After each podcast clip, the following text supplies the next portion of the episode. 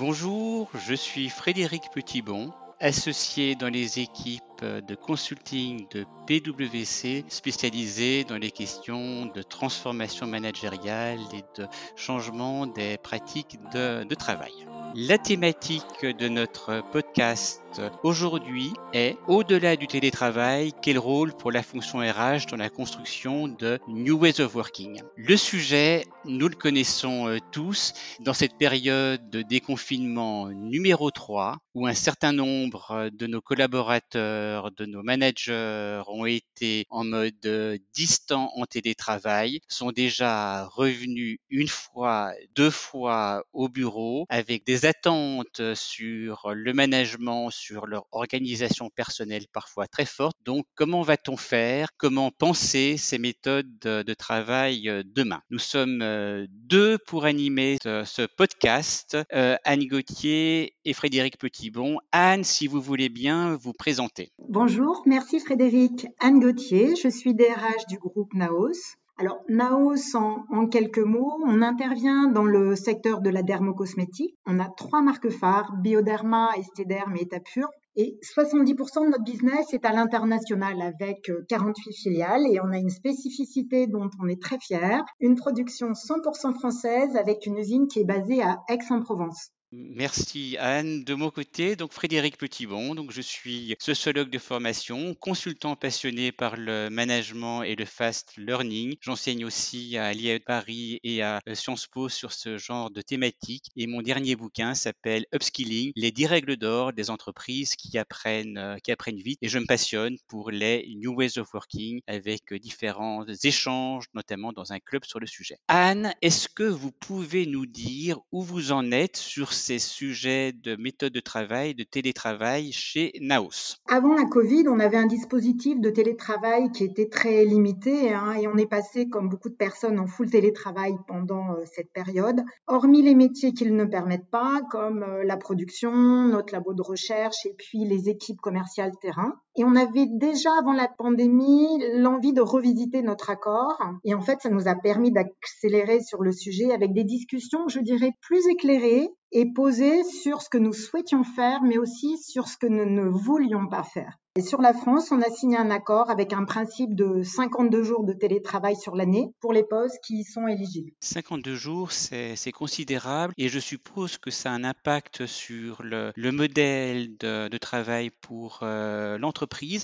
Et peut-être, avant de revenir vers, vous, Anne, euh, ce qui est passionnant, c'est qu'on voit effectivement émerger plusieurs euh, modèles d'entreprise avec à la base des jours de télétravail, mais plus globalement une réflexion sur euh, comment on va travailler demain. Ces modèles, euh, je m'appuie notamment sur une analyse comparée de différentes entreprises et une réflexion prospective sur le sujet. Donc en fait, ce que nous euh, voyons, c'est quatre modèles d'entreprise demain le demain étant dans quelques semaines, dans quelques mois. Le premier modèle, c'est l'entreprise Boomerang. C'est des entreprises où le principe est de revenir comme avant. Avant la, phase de, Covid, on revient au bureau, on se réinstalle. On voit ce type d'entreprise quand les contraintes de production sont fortes. Il faut être dans l'atelier, être dans, dans l'usine. On le voit aussi plus dans des PME que dans des grands groupes. Et ça a plein d'avantages, notamment l'avantage de permettre des vraies relations humaines. On se retrouve tous ensemble tous les jours au bureau et avec euh, la promesse d'avoir ces relations interpersonnelles de, qualité. Premier modèle qu'on voit et qui est en train de réapparaître de manière forte post-confinement. Deuxième modèle, ça va être le full télétravail, le télétravail 100%, euh, le télétravail pur sucre. Et en fait, c'est un modèle qu'on considérait comme anecdotique il y a encore euh, un an et qui ne l'est plus. Ça n'est plus seulement pour des startups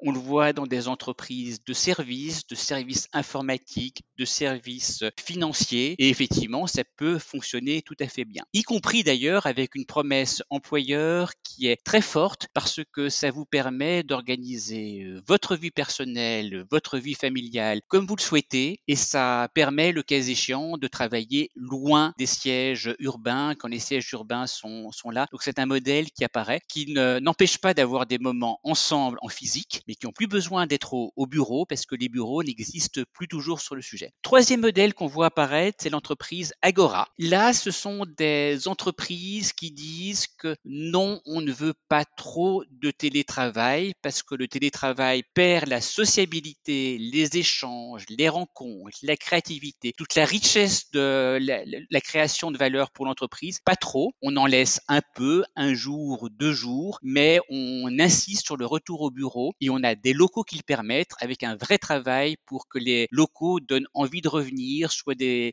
endroits de sociabilité, d'échange, de la machine à café à la réunion de créativité. Ça permet les confrontations. Quatrième modèle, qui est l'entreprise hybride. Ça, on le voit notamment dans les grands groupes euh, internationaux financiers. On ne revient au bureau que pour de très bonnes raisons. Sans ça, on est sur projet, on est à la maison, on est sur tel type de, site. Mais le principe, c'est qu'il faut une très bonne raison pour revenir au bureau. Ce quatrième modèle est très exigeant parce qu'il demande d'être hyper organisé. Il faut euh, ritualiser le, fonctionnement, savoir quel jour on a une chance de rencontrer ses collègues. Ça demande d'être transparent, d'être très organisé sur, euh, sur le sujet. Donc ces quatre modèles sont en train d'apparaître et c'est vraiment un choix stratégique de l'entreprise, à la fois en fonction du type de business, en fonction de la culture de l'entreprise, en fonction de la sociabilité qu'on veut mettre en place, avec une question qui est tout à fait importante. Le DRH est essentiel pour définir euh, ce, ce modèle parce que c'est lui qui apportera aussi les arguments sociaux, les arguments économiques, voire des arguments sur l'espace de travail qui rendront tel modèle pertinent ou non, qui parviendra à communiquer et à convaincre son, comité de direction, son comité exécutif. Anne, j'ai envie de me retourner vers vous pour vous demander dans votre euh, entreprise où à la fois il y a de l'usine, on est sur l'international, il y a une culture humaine forte, où est-ce que vous allez, quel est le, le, modèle que vous allez construire demain quand on sortira de ce confinement imposé? Alors, euh, tout d'abord, merci Frédéric Frédéric hein, pour ce mapping que, j'ai trouvé très intéressant et très pertinent. Euh, pour moi, il n'y a pas de,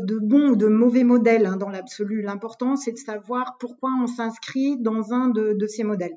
Et chez Naos, on se retrouve, euh, je trouve qu'on se retrouve bien dans le modèle Agora. Euh, c'est celui vers lequel on a décidé d'aller en, en, toute conscience. Et dans nos discussions sur le, le télétravail, on a eu beaucoup de débats sur les modalités du dispositif avec nos, collaborateurs, nos managers, nos organisations syndicales. Et ça nous a permis de réaffirmer à quel point la notion du lien individuel et collectif était importante dans notre culture d'entreprise. En effet, on intervient, euh, comme je vous le disais, dans le domaine de la dermocosmétique, c'est le domaine du soin, et dans le soin, la relation à l'autre, elle est clé. Bien sûr, on peut créer des relations à distance, hein, ça on l'a tous expérimenté, mais il faut pas oublier que la communication, elle est à plus de 90% dans le non-verbal. Et même si les nouveaux outils sont formidables, hein, l'écran rend quand même un peu plus compliqué euh, l'attention aux microsignaux. Et ces microsignaux, ils sont extrêmement utiles pour décoder une situation, pour s'y adapter et s'ajuster. Et puis on a vu que le télétravail était bien sûr euh, utile, productif, efficace pour certaines activités, ça, il n'y a aucun doute sur le sujet,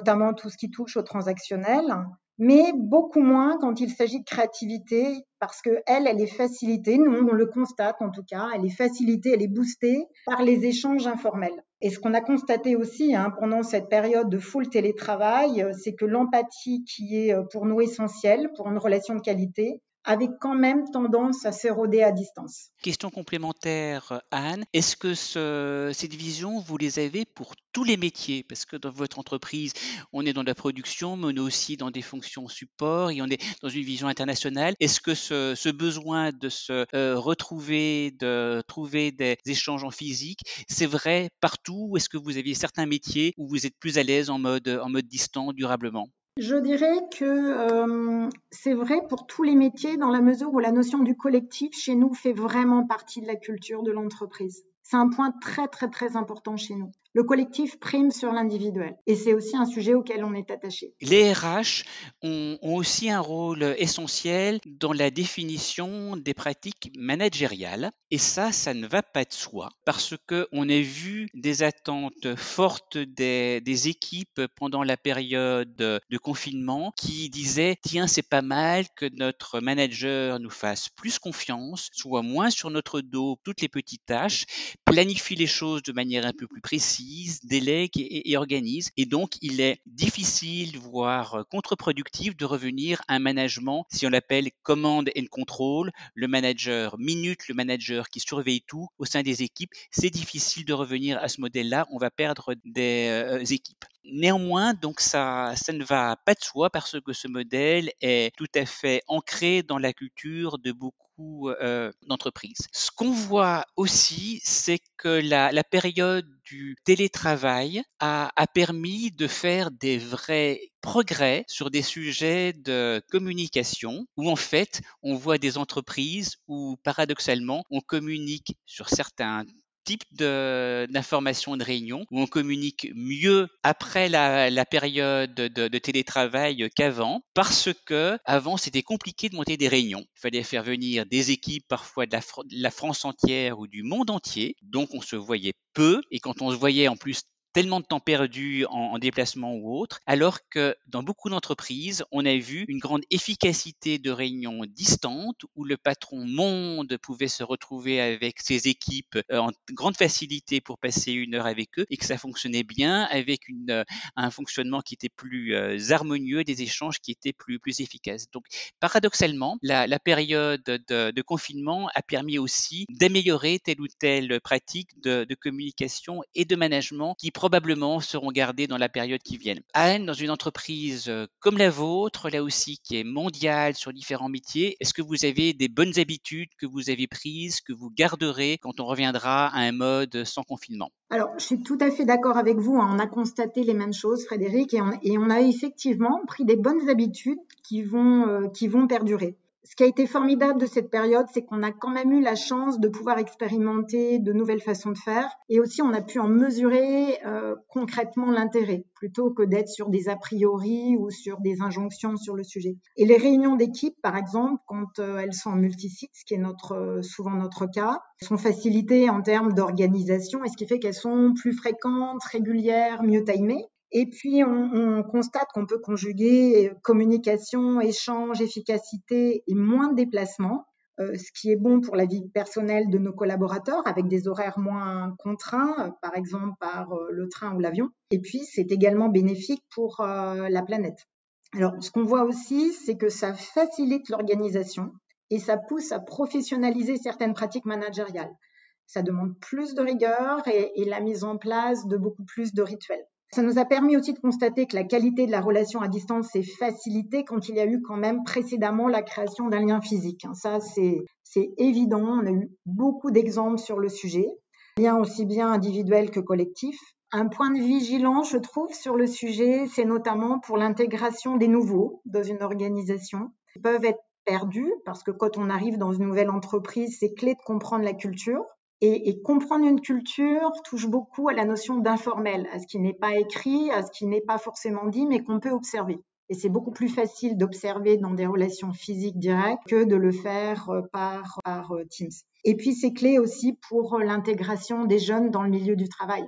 Le point majeur pour des jeunes qui sortent d'école, c'est justement d'acquérir une façon d'être au-delà de, des connaissances qu'ils peuvent apporter, acquérir des, des, façons de travailler. Et ça, la relation euh, directe et simple avec leurs euh, collègues et, et leur manager est, je pense, extrêmement importante. C'est un point qui est, frappant quand on écoute euh, euh, les populations les plus en difficulté dans l'univers télétravail. C'est les jeunes, avec effectivement à la fois des, des, questions de confort ou de vie personnelle qui ne vont pas de soi et l'impératif nécessité de rentrer dans un collectif, de se faire expliquer les codes, d'avoir de l'accompagnement, du coaching. Et ça, même si la technologie permet beaucoup, l'accompagnement physique est essentiel et les jeunes, y compris dans les startups, demandent à revenir, demandent des, temps d'échange. Anne, pour euh, terminer notre podcast, est-ce que vous pourriez donner deux conseils aux DRH qui nous euh, écoutent pour euh,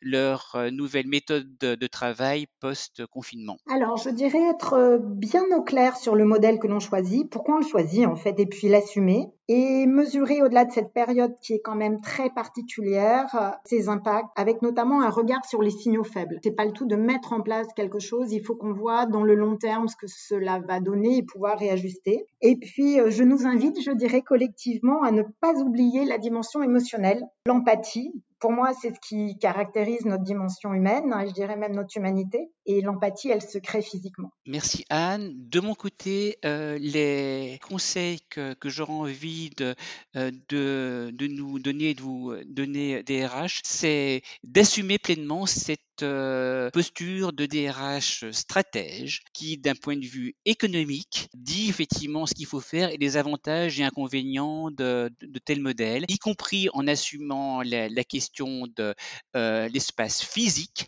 qu'est-ce que ça coûte, qu'est-ce que ça rapporte, qu'est-ce que ça enlève d'avoir tel type d'espace physique, y compris sur euh, les coûts euh, d'avoir une promesse employeur dégradée qui ne permettra pas de fidéliser les équipes.